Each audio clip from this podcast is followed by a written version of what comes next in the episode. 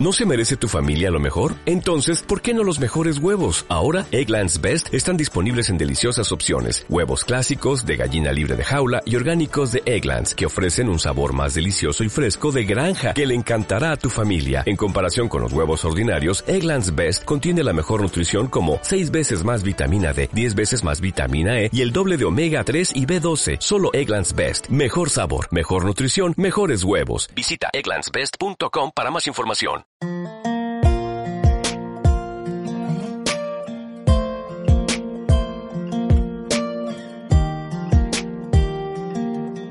Dirige y presenta Eduardo Pereira.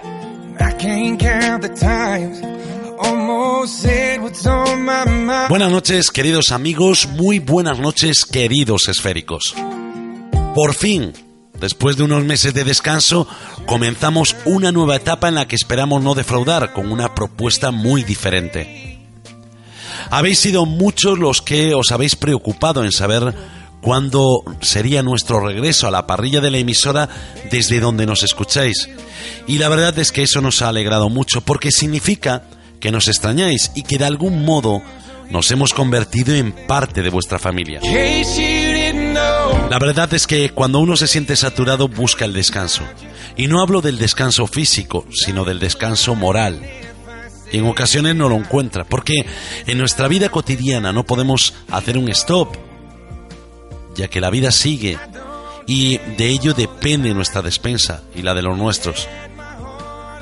Muchos también habéis esperado el estreno de ese nuevo proyecto, Código Enigma, y ha sido un tanto de lo mismo, porque también hemos estado saturados. Eso sí, pronto comenzaremos con ello. ¿Nunca os habéis parado a pensar en el porqué de este tipo de situaciones? Me refiero a cuando tienes en tu agenda un montón de proyectos y enseguida surgen miles de tareas que te imposibilitan para poder llevarlos a cabo. Otras veces, sin embargo, sentimos que estamos estancados, sin hacer nada. Y cuanto menos hacemos, menos proyectos aparecen y menos ganas tenemos. En esta ocasión, soy como cada semana desde hace seis temporadas el encargado de presentar las novedades que tendremos en nuestra particular máquina del tiempo a la que llamamos esfera. Pero no será esta noche. Lo iréis conociendo a lo largo de las semanas. El misterio, como siempre, como cada año, será la base de todo. Pero primero debo explicar qué significado tiene la palabra misterio para mí. Y así sabréis por qué a veces hemos podido dar la sensación de tratar temáticas que no tienen nada que ver con ello. Yo os invito a que os acomodéis y a que me volváis a dar la oportunidad de hacer algo diferente y de convertir las palabras en sentimientos. Volver al comienzo y una vez más sentir esa magia que un día me permitió hablar a miles de personas y compartir el misterio, como siempre, de una forma diferente. Comienza la cuarta esfera.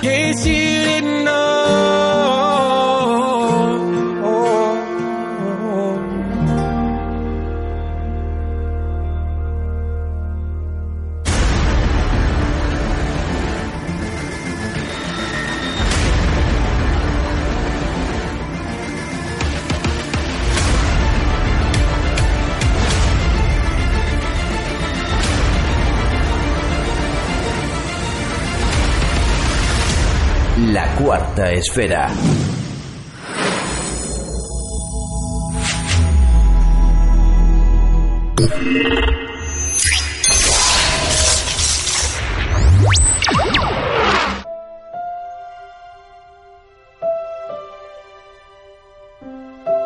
Vamos a dar comienzo a la sexta temporada de la cuarta esfera y lo vamos a hacer con dos temas que a mí particularmente me parecen muy interesantes. En los siglos que el Imperio Romano fue la máxima potencia mundial, fueron muchos los territorios y por tanto las sociedades que fueron invadidas y sometidas a las leyes y costumbres de este imperio. En algunos lugares compartieron durante mucho tiempo el sometimiento a César y en otros, como es el caso que nos ocupa esta noche, se enfrentaron al invasor con furia. Para hablarnos de este tema y para viajar en el tiempo, vamos a dar paso a nuestra compañera Yolanda Ángel con su sección Enigmas de la Historia.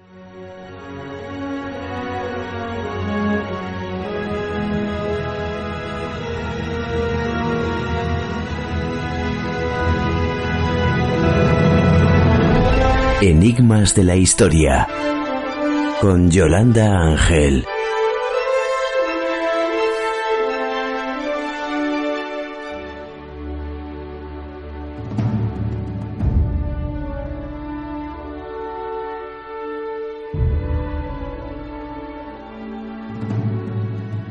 Buenas noches, Yolanda. Buenas noches, Eduardo. Oye, eh, comienzas temporada con mucha energía, ¿no? Comienzo la temporada, bueno, con energía, un poquito acatarrada, que, los cambios así ya de, tiempo pues están aquí, nos pillan un poquito desprevenidos, pero con muchísimas ganas, con muchísimos temas y bueno, con ganas de empezar el viernes que, que parecía que no iba a llegar nunca. Y además comienzas con lo que más te gusta, ¿no? Con la historia y con una protagonista que tuvo sus pequeños encontronazos o grandes encontronazos con el Imperio Romano. Efectivamente, vamos a empezar con una mujer que, como bien sabes y como saben muchos de nuestros oyentes, eh, pues es un tema que me apasiona la historia y la historia de mujeres. Bueno, ¿qué nos puedes contar de esta mujer? Porque tendremos que poner un principio ¿no? a toda esta historia que nos vas a narrar esta noche. Pues mira, nos vamos a encontrar ante alguien realmente excepcional, que ha llegado a nuestros días con este nombre, Boudica, una mujer que lideró varias campañas contra los romanos y les dio además, pero bien, donde más les duele, de su vida, exceptuando el capítulo del que vamos a hablar hoy, se sabe muy poco. Se estima que podía haber nacido alrededor del año 30 después de Cristo y posiblemente en una familia de la nobleza icena. Estamos hablando de esta tribu de los celtas que están situados en Britania, al este de lo que sería hoy Inglaterra. Con poco más de 15 años se casó con Prasutago, el rey de los Icenos. El matrimonio tuvo dos hijas, que entonces para aquellas tribus no era un drama por aquello de dejar corona a un varón, sino que se estimaba pues mucho más la igualdad entre hombres y mujeres. Y aunque en principio esta zona no era parte del territorio que los romanos tenían invadidos durante el año 43 con el emperador Claudio, sí que entran un poco a saco entonces con, muchos pueblos que intentan aniquilar y sobre todo, bueno, pues en esta invasión no, no fue gratuita. ¿Qué es lo que hizo Prasutago eh, con su reino? Pues les pagaba grandes impuestos para que pudieran moverse con relativa facilidad dentro del reino. Pero no dejaban de ser una sociedad invadida y sometida, Budoika entonces, bueno, pues no tiene gran relevancia y simplemente se limita, junto con su marido, a gobernar y hacer unos equilibrios a base de pagar grandes cantidades a Roma para que su pueblo reinase, vamos a decir, una relativa calma. Toda esta historia que data del siglo I de nuestra era, ¿cómo es que ha llegado a nuestros oídos? Pues es muy interesante la pregunta porque es, es algo que también a mí me llamaba mucho la curiosidad. Como en todos los casos, las referencias de los antiguos nos llegan durante la Edad Media. Se custodian muchos escritos y sobre todo son transcritos, a veces con más o menos fortuna. Las, las fuentes pueden ser muy verosímiles o no, pero sobre todo en cuestión de este personaje en cuestión, los textos originales se deben a dos importantes cronistas. El historiador, senador, cónsul y gobernador del imperio, Cornelio Tácito, que destaca la vida, o por lo menos este episodio de Boudica, en su obra Anales. Y por otro lado nos encontramos con otro historiador y un político también militar, Dion Casio, en su Historia de Roma. Hay que tener en cuenta que Tácito vivió más o menos también en el siglo I, nació en el 55 después de Cristo, pero Dion Casio vivió casi siglo y medio después. Ellos, bueno, como buenos historiadores, recogieron esta parte tan interesante del Imperio Romano, la invasión de Britania, que era un imperio además absolutamente patriarcal, donde las mujeres eran consideradas inferiores y se encuentran un episodio militar liderado por una mujer, por Boudica, con una tremenda furia y que además puso en jaque al ejército romano en aquella zona, algo que los dos historiadores afortunadamente pues nos dejaron por escrito. Algo inverosímil en esta historia, ¿no? O en nuestra historia, en la historia de la humanidad. ¿Cómo es que se desencadena que ella fuera la protagonista de esta lucha contra Roma? Pues como, como hemos indicado, reinaba junto a su marido, Prasutago, y dentro de lo que es cohabitar con el imperio invasor durante toda la vida, bueno, todo fue más o menos tranquilo. Prasutago que vivió una larga vida, sobre todo gracias a que eran ricos, tenían bastante capital y riqueza suficiente para, aparte de mantener esa paz, pues para tener una vida tranquila. El pueblo iceno no, no era un problema para que Prasutago tuviera, no tuviera hijos varones, pero para Roma sí, que era quien realmente mandaba de verdad. Y vería, y veía que en algún momento iba a poder sacar tajada de todo lo que se podía llegar a ocurrir, que fue lo que ocurrió se llegó a un acuerdo de un tributo al invasor que incluía una cláusula por la que la mitad de los territorios y, riquezas de la tribu Icena iban a pasar a Roma, como si heredase un hijo que no tenían. La otra mitad pues pasaría a sus hijas, como era la costumbre celta, y ellas reinarían. Así que, bueno, pues Prasotago y Boudica tenían ese acuerdo que era bastante habitual, por otro lado, y de esta forma, mientras vivió el rey, bueno, pues aceptaba esta semi-independencia. Pero este equilibrio se rompe. Prasutago en el, en el año 60 después de Cristo se muere y ahí es cuando se monta y además se monta pero muy bien. Y muere Prasutago y ¿qué ocurre después de su muerte? ¿Por qué dices que se monta pero muy bien? Pero es que se monta, que es una cosa tremenda, porque esta cláusula que, en su día se firmaban los reyes y que esperaban que, la, que con la rey romana en mano pudieran seguir manteniendo vale ese delicado estatus, pero también que sus hijas heredasen la mitad del reino, no fue así. El conservar el linaje fue ignorado por Roma, pues no, se, no iban a consentir que, estas mujeres heredasen la corona, ni que Boudica estuvieran por allí, y por muy tribu y cena que fuera, anexionaron con toda la tranquilidad como si hubieran conquistado el territorio. Claro, que no lo hicieron administrativamente hablando. Simplemente bueno, pues no llegaron allí y se tomó de forma pacífica, sino que se presentaron ante Boudica y les dijeron, les exigieron que toda la herencia, todos los reinos, territorios y gentes pasaban al poder de Roma. Cosa que la reina dijo que de eso ni hablar y que no se tocaban ni los, ni los territorios ni las riquezas. Y encima los nobles le apoyaron. La decisión de la reina, bueno, pues como nos podemos imaginar, tuvo una reacción brutal por parte de Roma que además no se hizo esperar ni un segundo. Yo me imagino que serían severos, ¿no? Con la decisión de la reina. ¿Y cuál fue la acción del Imperio Romano frente a esta tribu? Pues, eh, como tú bien has dicho, muy severa, absolutamente severa, pero yo creo que hasta ese término se nos queda corto. Se desencadena una violencia brutal saqueando, destruyendo las aldeas que antes de la muerte del rey vivían pues en esta delicada situación de paz. El procurador romano de aquella zona, Cato Deciano, lo que quería era quedarse con todo y no dudó en ejercer una violencia desmesurada contra Boudica y sus hijas, porque no solamente arrasaron a sangre y fuego los territorios del este de Britania, sino que asesinaron a buena parte de la población y los nobles fueron convertidos en esclavos. La reina que se había enfrentado a ellos fue azotada públicamente como humillación, mientras que los soldados agredían sexualmente y delante de ella a sus hijas. Quedaron destrozadas, no solamente físicamente, obvio, sino también psicológicamente destruidas, y Boudica tuvo que huir con sus hijas a territorios de druidas para ser sanadas y atendidas, mientras que los romanos invasores ya, tranquilamente, se imaginaban que aquello iba a ser algo más tranquilo, pero desde luego lo que les cayó después fue bastante, bastante inesperado. Bueno, yo creo que es normal, ¿no? Que quisiera tomar venganza y poner freno a esas atrocidades que Roma hacía en su tierra, ¿no? Eh, ¿Qué es lo que hizo Boudica después de estas atrocidades? ¿Cómo empieza o cómo finaliza su venganza?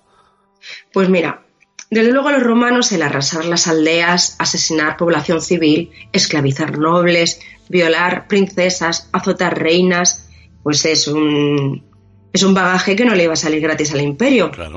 Porque una vez sanada Boudica clamó venganza contra Roma y además aclamada como líder militar por un montón de tribus que se aglutinaron con ella de líder, que igual que su tribu, pues vivían bajo el, el yugo del imperio romano. Y el objetivo de esta gente estaba claro, vamos a acabar y echar de ahí al invasor. Cuentan las crónicas que además eh, esta reina antes de salir, claro, los celtas, imaginémonos con toda su, entre comillas, con toda su magia y todas sus creencias, invocaron a Andrase, la diosa de la victoria, que no le hemos comentado, pero Buodica significa precisamente eso, victoria. El primer objetivo fue un núcleo que actualmente está en Colchester, una ciudad que apenas estaba defendida en un sitio, vamos a decir, donde muchos romanos vivían de una manera tranquila, era un objetivo sencillo, lo arrasaron completamente.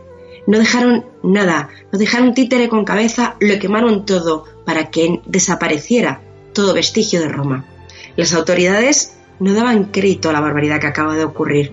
Claro, tomaron cartas en el asunto y se lanzaron contra los rebeldes con la novena legión, que ya es una legión que tiene también mucha historia detrás, que en ese momento se llevó también lo suyo, porque es que en cuestión de horas prácticamente no dejaron supervivientes. Y estas dos victorias de los celtas, claro, se vienen arriba y se marchan al centro vital de Roma, de Britania, que es Londres. No dejaron ni los cimientos. Y terminada esta batalla de Londres, se fueron a otra, a otra circunscripción a 35 kilómetros de Londres y lo mismo.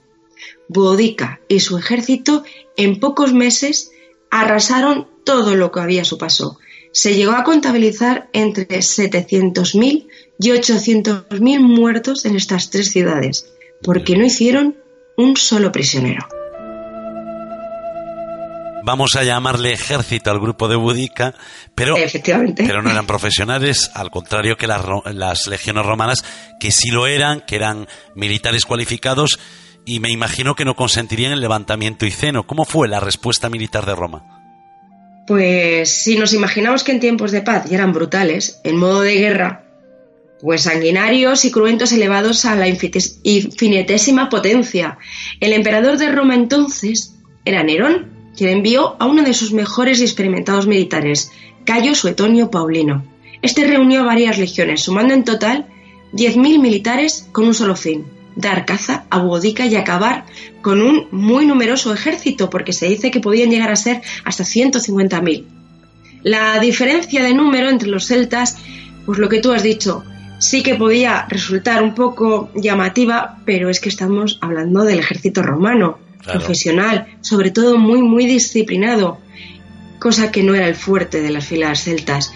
No se sabe a ciencia cierta dónde fue la última gran batalla, se tienen nociones de dónde podía haber sido, sí que por las crónicas militares era un lugar donde no pudieran ser atacados con la estrategia que habían estado utilizando los flancos, que eran el por donde solían aparecer estas tribus y acabar con, con las legiones. Aquel día el día de la gran batalla, aparece Buodica con sus hijas en un carro y lanza un discurso transversal. No yo soy la reina que os lidero, soy como cualquiera de vosotros a quien han atacado, han humillado, han mancipado, perdón, han mancillado a sus hijas y estamos aquí a defendernos, a nuestro honor y a nuestras tierras. Por el otro bando, Paulino, ¿qué les dice a sus huestes? Que lo que hay es más mujeres que hombres. En realidad, y es verdad que el ejército de Boudica estaba formado tanto por mujeres como hombres, pero lo que has dicho, había desde críos de apenas 12 años hasta gente anciana, lo habían perdido todo menos la rabia y la dignidad. Fueron varias horas de terrible enfrentamiento y la batalla acabó. Se llegaron a contar más del 80% de muertes en las filas de, de mientras que los romanos apenas hubo 400 bajas. Pero Paulino no se contentó con esta batalla. Había muchas familias de tribus britanas que fueron a ver la batalla y una vez que se terminó, se volvieron y feroces fueron aquí aniquilando a todo quien se encontraba a su paso. Es que no dejaron ni los, ni los caballos. Como bien has dicho, la venganza de Roma fue feroz. Y al final de esta masacre, ¿qué ocurre con Boudica y sus hijas? Bueno, pues especula mucho sobre el final de esta gran mujer, más que nada porque no se encontraron ni su cuerpo ni el de sus hijas entre los caídos. Se barajan varias hipótesis. Una de ellas que efectivamente muriera en la batalla, pero que fueran recogidos rápidamente sus cuerpos y no se los llevaran como un trofeo de Roma, o que consiguieran escapar. Pero esta segunda posibilidad, bueno, podía haber dado como consecuencia finalmente que la reina supiera que era su fin, de todas maneras, que no la iban a dejar escapar y que al final irían a por ella de una peor manera, llevándose por medio mucha más gente. Y que, en el caso de ser apresada, la torturarían, la violarían y bueno, acabarían con ella de la manera más cruel y humillante. Así que se especula que se tomó la, la decisión de enfrentarse, perdón, de envenenarse ella y sus hijas y después su cuerpo, eso sí, fueron enterrados lo más lejos y seguro del Imperio Romano. Hoy por hoy no se sabe todavía dónde puede estar enterrado el cuerpo de Boudica, no se tiene ni la más remota idea. Por otro lado, y a pesar de la victoria de Paulino, Roma se sintió realmente muy tocada con esta sublevación e incluso se barajó el irse de Britania, pero la decisión fue la contraria, sobre todo porque había muchos negocios privados de Roma, sobre todo generando mucho dinero a personas muy importantes en Roma. Así que Roma, la invasora, se quedó allí, en Britania, durante los siguientes siglos, esquilmando aquellas tierras de una manera cruel y sanguinaria hacia el pueblo britano. La rebelión de Boudica fue la última rebelión de la isla y al final la dominación de Roma acabó en el año 410. Reino Unido está considerada como una referencia histórica. Y mi pregunta es, si estuvo tantos siglos olvidada, ¿cómo fue recuperada para la historia? Pues como hemos comentado, en la Edad Media esta figura realmente es que estuvo olvidada, no ni se aparcó totalmente, pero durante el Renacimiento, que se rescataron muchos textos clásicos, como hemos mencionado, el de Tácito y el de Dion Casio, se recupera su figura y sobre todo su gran historia, y nunca más se la olvidó. Incluso la, llegaron a llamar la primera reina Victoria, cosa que en la época victoriana se aprovechó y se ensalzó mucho esta figura casi considerada ya un mito nacional y lo más gracioso, que me ha parecido bastante curioso, haciendo como un encaje de bolillos para hacer un árbol genealógico y emparentar a Boudica con la reina Victoria para dar más brillo a una corona que desde luego ya no la necesitaba. Boudica en el siglo XIX sobre todo estuvo en literatura, nombres de barcos, lugares, todo con tal de ensalzar su figura y por ende el orgullo británico. Y ya para terminar, si alguien se pasea por Westminster, frente al Big Ben, hay una estatua de bronce enorme que pagó el mismísimo rey Alberto, el esposo de Victoria, donde está representada la reina búdica y sus hijas justo en el momento de la batalla, y a sus pies hay unos versos. Regiones que el César nunca conoció, tus herederos dominarán.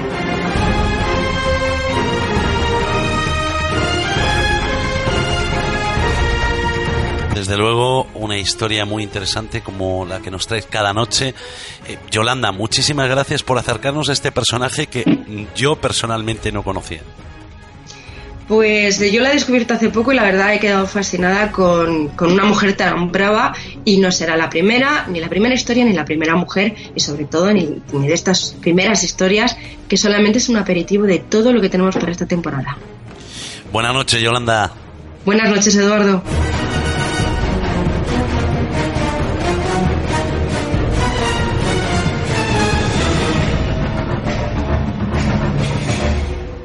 Hay alguien en el otro lado. Sí, diga. Hola. Compruébalo tú mismo. Contacta con nosotros. Redacción la 4 esfera arroba gmail.com.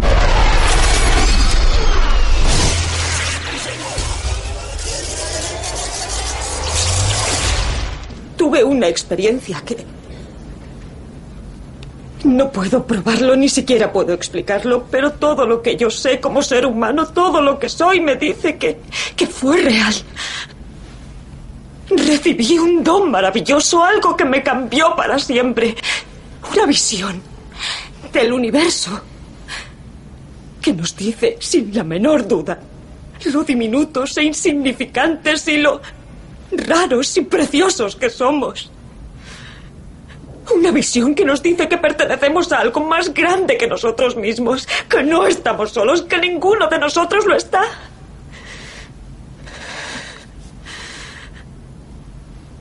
Ojalá yo pudiera compartirlo. Ojalá todos pudieran, aunque solo fuera por un momento, sentir ese estremecimiento, esa humildad, esa esperanza. Pero...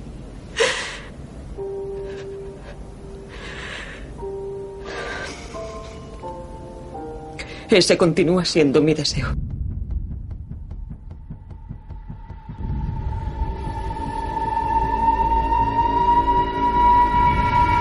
Vamos a cambiar ahora de tema y lo vamos a hacer hablando de uno de mis temas preferidos. Para ello tenemos con nosotros a Carlos Gabriel Fernández. Buenas noches, Carlos. Hola, buenas noches. Bueno, eh, como decía, uno de mis temas preferidos que es todo lo que tenga que ver con los ovnis, los extraterrestres y todo eso que muchos niegan que existan. Hombre, lo, del el tema ovni yo creo que es el gran tema, por lo menos para mí lo fue yo mm, cuando empecé ya hace unos cuantos años, más de 30, eh, a investigar estas historias. Empecé con, con el tema ovni. Es, yo creo que es un asunto fascinante porque desde toda la vida me interesó si esa posibilidad de que nos visitaran seres de otros mundos, ¿no? Luego, a medida que vas profundizando, que vas viendo casos, construyéndote una idea de lo que podría llegar a ser el fenómeno ovni, pues por ahí vas cambiando, ¿no? No es tan simple como decir, pues, son extraterrestres y nave de chapa. Mm, no, es algo más complicado que eso. Y que, pero que es un tema que, eh, a pesar de todos los años, eh, siempre encuentras cosas nuevas, siempre te sigue sorprendiendo y por supuesto es un tema que a pesar de que no, no está en sus mejores épocas en cuanto al número de avistamientos, número de avistamientos en que se da a conocer, que se dan a conocer, no, no que no los haya, eh, pues el fenómeno sigue vivo, ¿no? sigue despertando un interés tremendo. Un fenómeno tal vez perjudicado eh, precisamente por el, el, avance ¿no? tecnológico, como es, por ejemplo, los canales de YouTube y todo esto, en los que muchas veces pues eh, filtran lo que, yo que sé, montajes. Y claro, eh, nos cuesta más, ¿no? Nos hacemos más, eh, más incrédulos, no, creemos menos en, esas cosas, ¿no? Sí, hay algo que, que normalmente siempre, siempre que hablas con cualquier persona relacionado con el tema ovni, dice, hoy que llevamos todo todos en el teléfono una cámara, una cámara de vídeo con la posibilidad de sacar una foto o, grabar un vídeo en cualquier momento, pues dónde están, ¿no? Esos, esos vídeos, esas fotografías del, fenómeno ovni que antes eran tan escasas y que, bueno, antes necesitaba tener una, una cámara especial, eh, que no siempre la llevabas encima, con un carrete, que una, digamos, una fotografía química. Eh, hoy en día con, con los modernos eh, aparatos que tenemos todos en el bolsillo, pues sería mucho más fácil. Sin embargo, es paradójicamente el, momento en que cuando te enseñan una fotografía de ovnis, pues menos te la crees, ¿no? Claro. Porque hasta los propios eh, eh, aparatos electrónicos con los que sacan, los eh, propios teléfonos, tienen programas de edición con los que puedes hacer un, auténtico montaje, ¿no? Y que, claro, se da esa, esa paradoja, ¿no? De que cuanto más tenemos a nuestro alcance la posibilidad de fotografiar un ovni, menos nos creemos la fotografía de ovni, ¿no? Sin embargo, eh, el en, ese sentido también el fenómeno se va adaptando a los tiempos, ¿no? Y va cambiando según los tiempos. En otras épocas, pues era muy común ver a los marcianos recogiendo lechugas en, en, en los campos de al lado de tu casa, pero hoy en día ese tipo de casos, ese tipo de avistamientos no se dan y así como lo de es muy poco frecuente ver un, digamos un ovni de chapa, un ovni metálico como era muy habitual en los años 50 o 60 en los que no había eh, la idea popular que había era que una nave extraterrestre y que venía a recoger muestras para analizar nuestro mundo tal como podríamos hacer nosotros cuando visitáramos otro pero todo esto eh, se va adaptando digamos el fenómeno ovni va cambiando a lo largo del tiempo y eh, yo por eso decía al principio que no deja de sorprendernos nunca. Claro, o sea, eh, esto evolucionó al mismo ritmo que, que evolucionó el cine, ¿no? Eh, antes se miraban los platillos, eran los típicos platillos, no sé, que tenían una forma.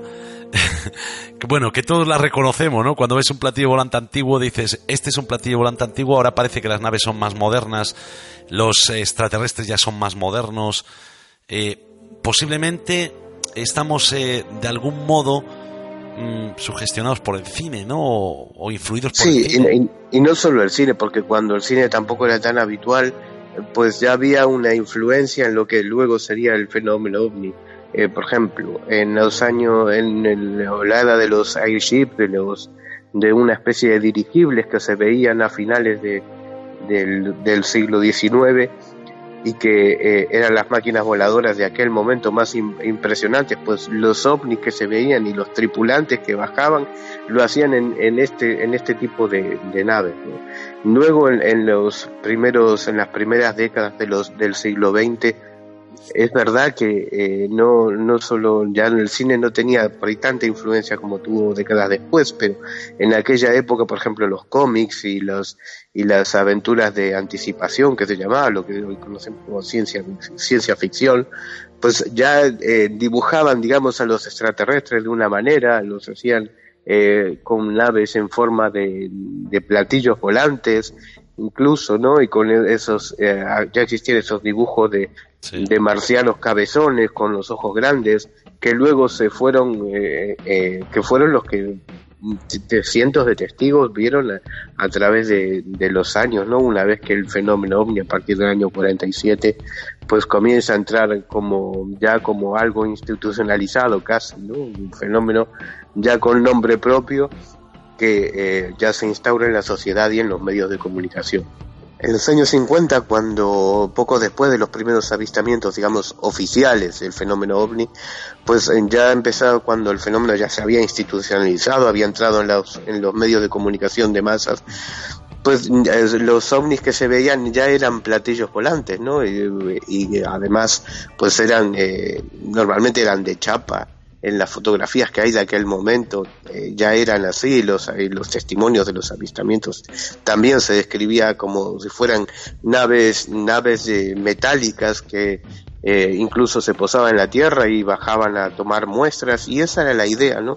que se cree que se creía en aquel en aquel momento de que los extraterrestres venían a visitarnos como nosotros como humanidad íbamos a otros mundos también estábamos a punto de ir a otros mundos a, a analizar, ¿no? A ver y a, y a tomar muestras y a, y a, saber cómo, cómo, cómo eran esos otros mundos, ¿no? Con la idea del extraterrestre explorador. Luego, en, los, en las décadas siguientes, eh, eso fue cambiando y hoy en día la mayoría de, lo, de la idea que tenemos nosotros sobre el fenómeno ovni es de un, de un eh, digamos, una, un objeto, un aparato, un, un, fenómeno luminoso, ¿no? Que es más luz que, que algo físico y rara vez también se ven los, los tripulantes, ¿no? O, o descienden a tierra o, deja, o ya no dejan prácticamente la, la, hierba quemada y ni ese tipo de evidencias que eran muy frecuentes en los años 60, del 70. ¿no? Uh -huh. ¿Tú cuál crees que fue la época dorada de, de esta casuística? Hombre, no, no, yo creo que no podría. Bueno, los años 70 y 80 sí que es verdad que eh, como posiblemente como nunca el, fenómeno ovni estuvo presente en los medios de comunicación. Hoy en día ya se habla anecdóticamente del tema, ¿no? O sea, pero yo recuerdo en los años 80, por ejemplo, periódicos de gran tirada abrían, digamos, la portada de los de grandes periódicos a veces eh, eh, estaba presente el fenómeno ómnico, cosa que hoy es inimaginable, ¿no? Prácticamente lo cuentan como una anécdota o como algo curioso, como algo friki, ¿no? Prácticamente hoy en día no, no, está, pero en aquella época, los años 70, 80 y algo de los 90, pues fue una época de muy de mucha presencia del fenómeno ovni, eh, tanto por el número de avistamientos como por la presencia mediática que tenía en aquel entonces, cosa que hoy ya prácticamente no tiene.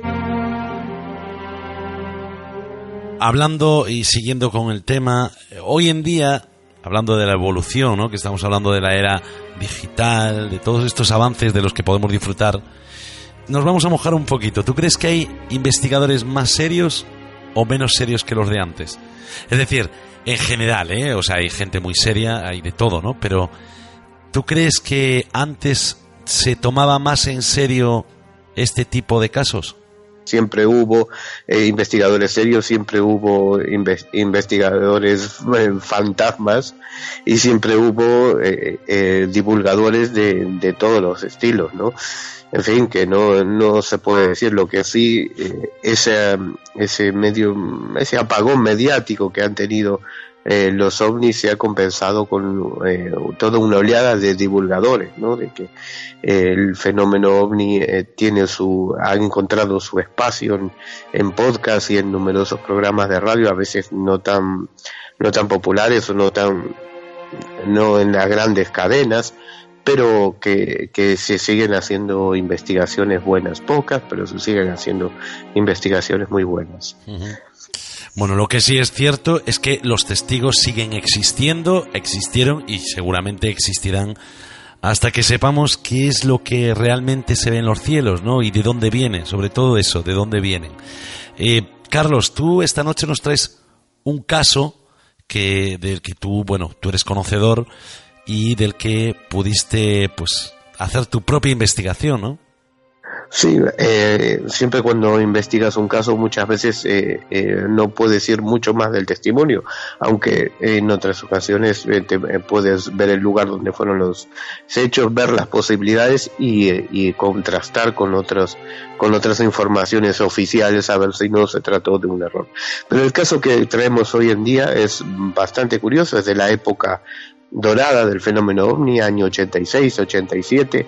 Nos vamos a Zaragoza, la carretera que une Gea de los Caraballeros con Tauste, cuando eh, José Luis García Aldaz y su mujer viajaban en un camión y un ovni se les, eh, se les lanzó casi a, a, pocos metros del parabrisas y con tal susto que tuvieron que, eh, que se agacharon incluso debajo de la, de la cabina porque creyeron que aquel, aquel objeto luminoso en forma de platillo volante iba a impactar. Si quieres podemos escuchar el testimonio y luego comentamos algunas cosas más.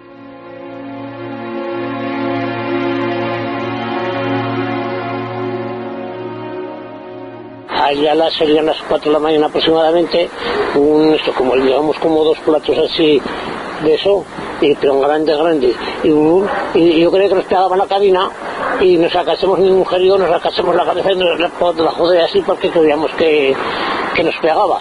Pero como mi mujer eso dice, sobre todo no digas nada a nadie que se nos reirán. Eso en el año ochenta y tantos. 86, 87, por ahí sería. Ah, sí, primavera, sí. Y venía, por ejemplo, el, el este, lo que fuera, venía como, por ejemplo, como si hubiera ver eso de, los cuarteles de los de San Gregorio, digamos que es una distancia grande, y en Navarra. Y yo iba por el camión por la carretera, y venía, y vino, así, y cada vez de frente, no, no, de, de cruzado, de cruzado. Y al pasar, pasó justo por el camión justo por el camión pasó. Para el ruido ya no lo sé, porque el ruido, como en el ruido cambio, ni el susto que nos peguemos, fue, porque el fue muy grande. De la recta, que si no nos estábamos con algún trompazo por ahí, no me dio tiempo ni a frenar.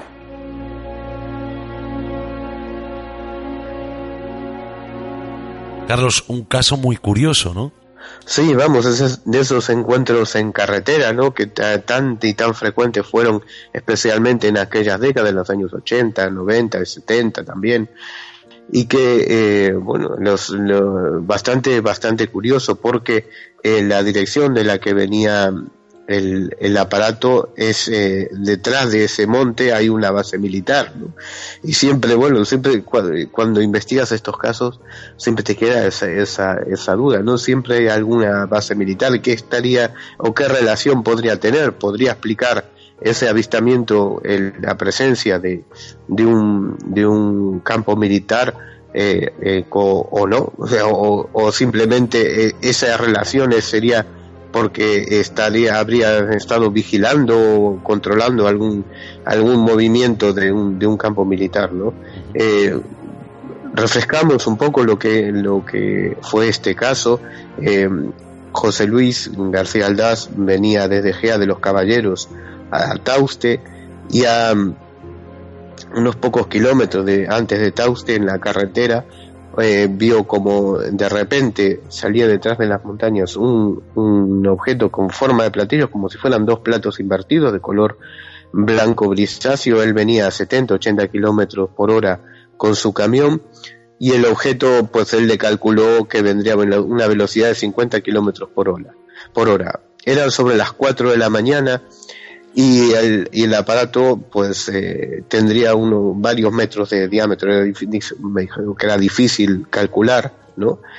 Pero fue tal el susto y, vino en dirección eh, al camión que ambos, eh, tanto él como su mujer que estaban en el asiento del acompañante, se tiraron debajo de la, de la cabina porque creyeron que iba, que iba a causar impacto, ¿no? Y que sorprendentemente, a pesar de que lleva la dirección de colisión, el, el objeto pues hizo una maniobra y no chocó contra, contra el camión y se perdió por el, por el, lado, eh, por el lado derecho del, del camión. Eh, bueno, eh, a veces aquí como en este caso ya te digo, un poco más que hay que un testimonio, pero son miles y miles los testimonios que eh, eh, van construyendo esa idea o te van haciendo dar una idea de cómo de cómo se comporta el fenómeno ovni y a, y a todos nos gustaría tener una respuesta contundente para decir pues mira los ovnis son esto. Pero como decíamos al principio el fenómeno ovni tiene muchas caras va cambiando a lo largo del tiempo y dar una respuesta única al fenómeno ovni pues es a veces complicado bueno, hablabas antes de bases militares, ¿no? Que casi siempre pues solía haber una base militar cerca de donde el testigo observaba ese objeto en el cielo.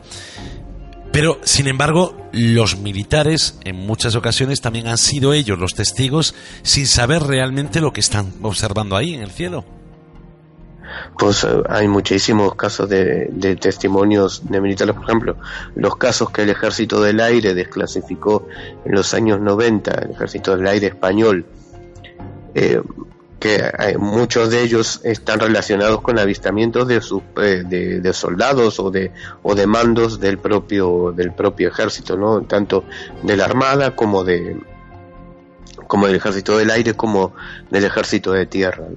Eh, sí, muchas veces son personal militar los que observan el, estos fenómenos. Sin embargo, eh, luego hay, eh, hay millones de casos en los que el personal civil, digamos, pues es el, son testigos de, de estos avistamientos y con una con una variedad tremenda, ¿no? Porque eso daría para, para hablar mucho, largo y tendido, ¿no? Porque además de los, de los eh, simples avistamientos o de los encuentros cercanos que, que fueron tan frecuentes en, en, los años 80, 70, 60 incluso, pues hay otros, eh, otro tipo de avistamientos más, eh, más, menos frecuentes, pero también más, eh, más sorprendentes, ¿no? Como son las abducciones, luego hay otros, otro tipo de fenómenos de, de los contactados, que eso también da para hablar muchísimo, que es la relación entre determinadas personas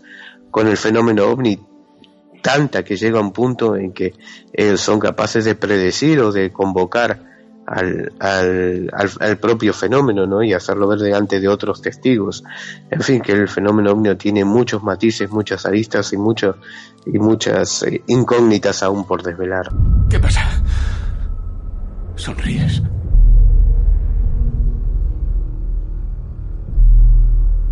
No puedo creerlo.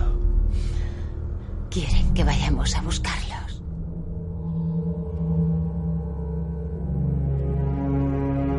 ¿Algún caso en el que este encuentro haya sido agresivo o, que se haya sentido amenazada la persona que lo observa? ¿Conoces alguno? En, muchísimos casos hay, eh, o sea, el, fenómeno ovni, eh, cuando, claro, te eh, tienes un encuentro con algo desconocido, lo normal es que haya un, que te sientas pues, sorprendido por como mínimo y luego que consideres aquello como, como algo agresivo. Eh, pues, pues, hay miles de casos en los que eh, sí se, se, se relaciona una, una, un miedo, un temor a aquello que no es, no es algo que usted acostumbrado a ver y que es, eh, te resulta, ¿no? te resulta desconocido y por eso te causa miedo, pero luego hay otros casos en los que sí, que ya son menos, en los que eh, hay alguna agresión, hay alguna alguna lesión por parte del testigo, hay estos ya son eh, por ahí menos frecuentes, pero que sí están en, en toda la casuística ovni.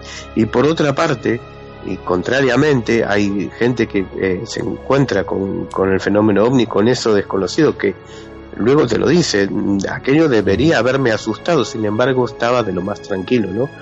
Como si, eh, o si aquella situación extraña, límite, podría eh, no sé, podría causar todo un efecto totalmente contrario ¿no?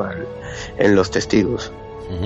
Bueno, en la mayoría de los casos, eh, como hemos visto a lo largo de, muchos programas ¿no? en los que hemos hablado de este tipo de encuentros, eh, en la mayoría de esos casos el testigo no se siente amenazado y es un poco lo que dices tú, ¿no? Que parece como que la vida le cambia, como que como que siente que, que, no le quieren hacer daño. Es como si hubiera un contacto telepático, ¿no? Entre esas, vamos a llamarle personas, ¿no? O esos seres que van tripulando esa nave en caso de que, de que vayan tripulándola con el testigo, ¿no? Que le dice, oye, tranquilo que no venimos a hacerte daño. Si queremos hacerte daño, te lo podemos hacer siempre. Hombre, está claro que sí, ¿eh? si no analizas la tecnología, digamos, si es una tecnología la que ostenta el fenómeno ovni, eh, comparándola con la que tenemos actualmente, con la que teníamos en los años 70, 60 o incluso más atrás, pues siempre estuvo muy, muy por encima. ¿no? Pero aquí eh, has comentado una cosa que a mí me parece muy curiosa y muy, muy importante dentro del estudio del fenómeno ovni. Y es que la mayoría de las veces los casos de avistamientos no son por casualidad.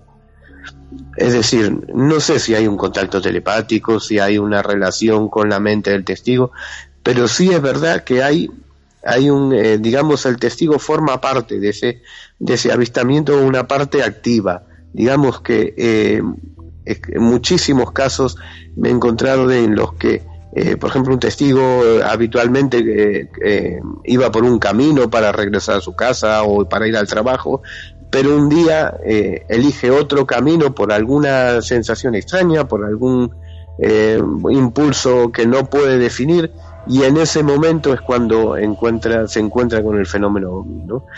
Esto, claro, luego si lo traspolamos a otros muchos fenómenos diferentes, ¿no? De observaciones de, de otra, otro tipo de fenómenos, eh, también de, desconocidos, pues también ocurre, ¿no? Llámese apariciones marianas, llámese otro tipo de, seres o contactos con, con esas otras realidades extrañas, ¿no? Que, que, como la del fenómeno ovni, ¿no?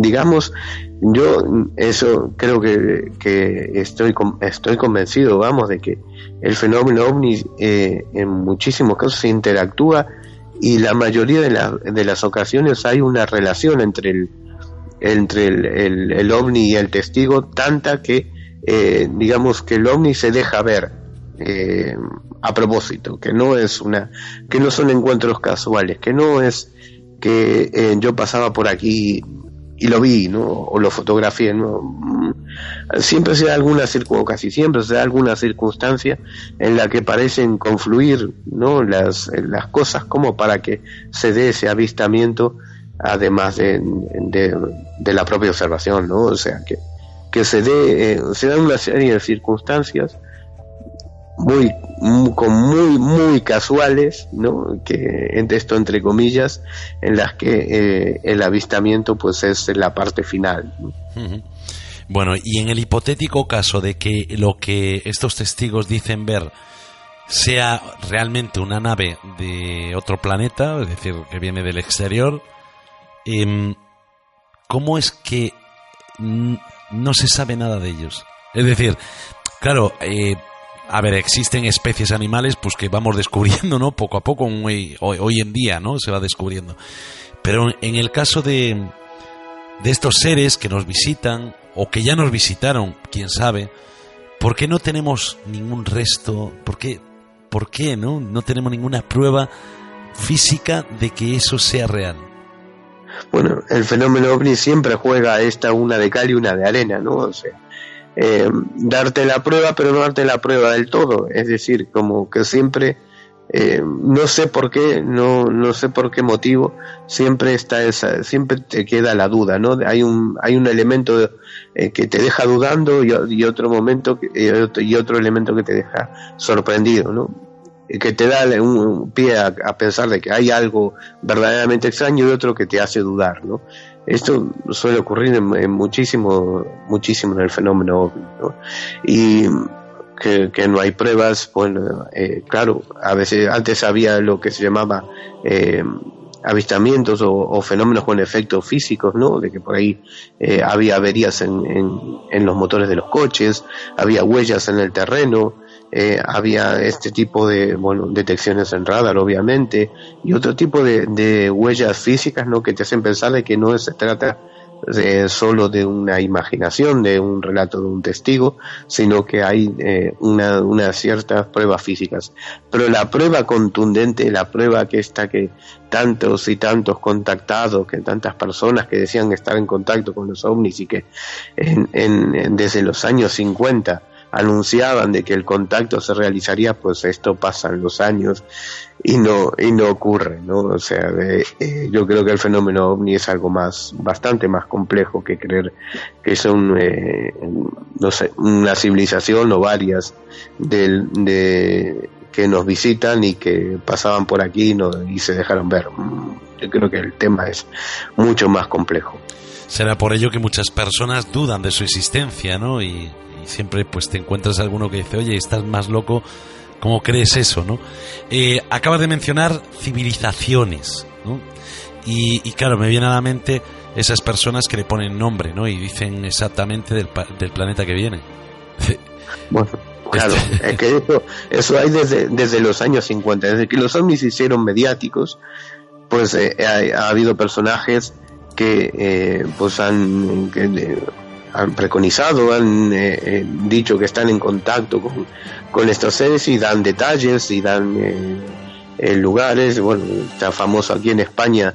Tenemos el caso más famoso de contactismo o de pseudocontactismo, que es el del, del tema humo, que, que había una serie de los extraterrestres mandaban cartas a determinadas personas y bueno aquello fue es que no me creo nada vamos o sea,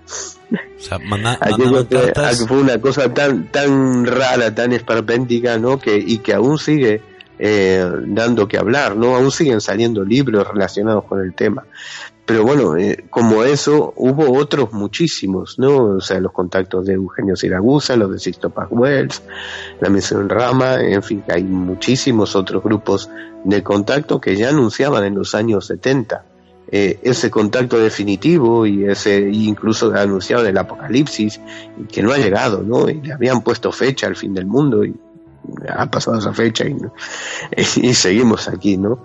que eh, muchas de esas informaciones pues no o, o, prácticamente todas no han sido no han sido verdaderas obviamente.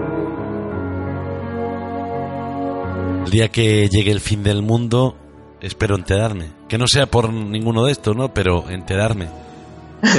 Bueno por lo menos el, fin del, el fin del mundo yo creo que es un elemento así siempre que eh, despierta eh, siempre mucho mucho interés por, por el temor que, que engendra, ¿no? Eh, toda la vida estamos escuchando historias del fin del mundo. Si no es un fin del mundo científico, es un fin del mundo anunciado por Dios, por Jesús o por los extraterrestres, ¿no? Es un tema en el que recurrente, en el que infunde miedo a la gente y, bajo ese, esas, ese miedo, pues eh, hay personas que son más vulnerables, ¿no? Eh, no sé si habrá un fin del mundo tal como, como lo preconizan o no, no lo sé. Eh, la verdad es que, bueno, pues si viene, pues ya está. ¿Qué le vamos a hacer? Algún día tenía que acertar. No, pero, pero que nos lo digan para por lo menos ir a tomarnos un café de despedida, que, sea como mínimo, ¿no? Bueno, Carlos, vamos a poner punto y final ya al tema de esta noche. Vamos a hablar mucho más de este tema. Vamos a hablar de esos otros temas que tienen relación con este tema, con el tema de los encuentros. Y, lo vamos a hacer pues eh, por aquí en la cuarta esfera y en ese proyecto que tenemos y en el que llevamos trabajando todo el verano que se llama Código Enigma y que pronto eh, nacerá, bueno, ya nació, lo que pasa es que hubo muchas cosas y entre ellas un programa de televisión en el que estás al 100% ahí dándolo todo y que podremos ver, pues eh, me imagino que para el próximo año, ¿no? Sí, se estrenará o se reestrenará Milenio para el próximo año en la televisión de Galicia. Eh, es un programa que trata las temáticas que tratamos en la, cuarta esfera y que eh, pues lleva el nombre de un programa de radio que existía desde hace muchos años, desde hace más de 20 en la radio autonómica de Galicia y que por eso quisieron conservar ese nombre eh, que para ellos es representativo, ¿no? Y que tocará tema ovni, tocará eh, otros muchos eh, fenómenos relacionados con la vida después de la muerte y otros y otros enigmas también que, que, de esos que nos interesan a todos, ¿no? Bueno, yo ya he visto algún programa y tengo que decir que es bueno que lo recomiendo porque porque me parece alucinante, ¿no? Eh, sobre todo, sobre todo, el ver cómo tú y, Miguel Pedrero eh, os habéis currado todo eso.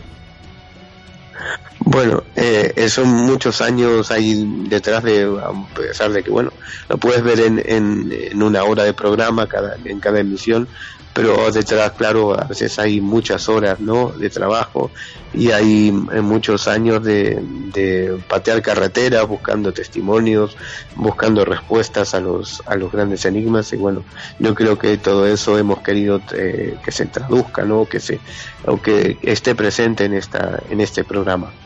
Más de 30 años de trabajo resumidos en una hora. Increíble, increíble. Bueno, eh, yo he tenido el placer de estar con vosotros, de eh, salir en, algún programa y de ver eh, todo ese trabajo tan duro, tan serio y a veces tan divertido, ¿no? Porque también es divertido y es el, no sé, el hablar con los testigos, el volver a revivir esas experiencias que los llevaron pues a un día contactar con vosotros y decir, oye, me voy a atrever a contarle a estos señores que no conozco de nada mi caso, a ver si ellos me pueden ayudar. Yo creo que en este programa la gente se va a sorprender mucho. Mm, mucho, que, que sí, esperamos que sí. Vamos, y que por lo menos que se lleven una idea eh, lo más seria posible de lo que de los temas, cada uno de los temas que tratamos. Bueno, pues estaremos pendientes, ya diremos cuando sea el estreno, ya lo anunciaremos. Carlos Fernández, nos veremos más, muchísimas más veces por aquí con muchos de estos temas y si no es por aquí en Código Enigma. Buenas noches, Carlos. Buenas noches.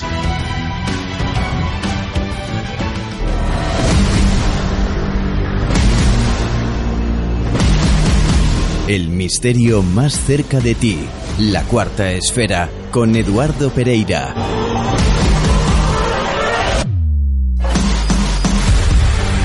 Suscríbete a nuestro podcast en nivox.com.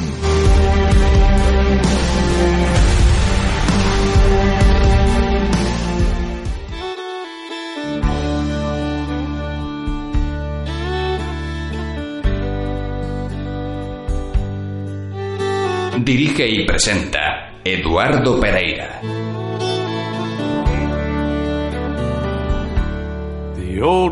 Vamos a poner punto y final al programa de esta noche. Y no quiero despedirme sin comenzar por el principio. Decía que para entender la cuarta esfera debíamos entender el significado que el misterio tiene para mí. Y creo que a pesar de ser complicado, se puede explicar poniendo algún ejemplo.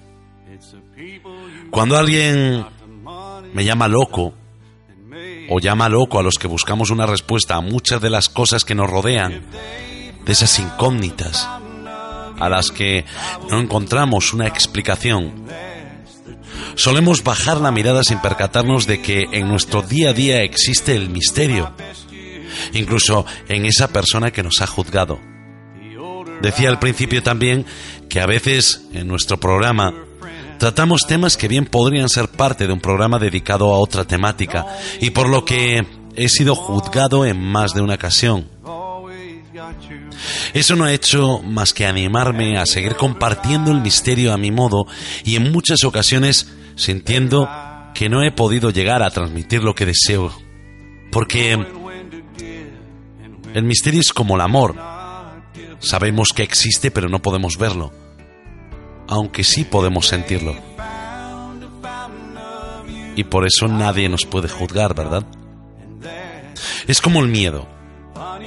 Muchas personas presumen de valientes, pero no saben que el miedo es algo postizo, es decir, que viene y va según la ocasión. Un enigma es la vida. Un enigma es la muerte. Y también la manera en la que el débil se fortalece cuando la suerte le da la espalda. Estoy totalmente convencido de que el misterio es algo que vivimos a diario tanto los escépticos como los que creemos. La diferencia es que ellos tienen que ver para creer y nosotros sabemos que solo creyendo podremos ver más allá de lo que nuestra vista alcance. Queridos amigos, queridos esféricos, nos vemos dentro de siete días en un nuevo vuelo con la cuarta esfera.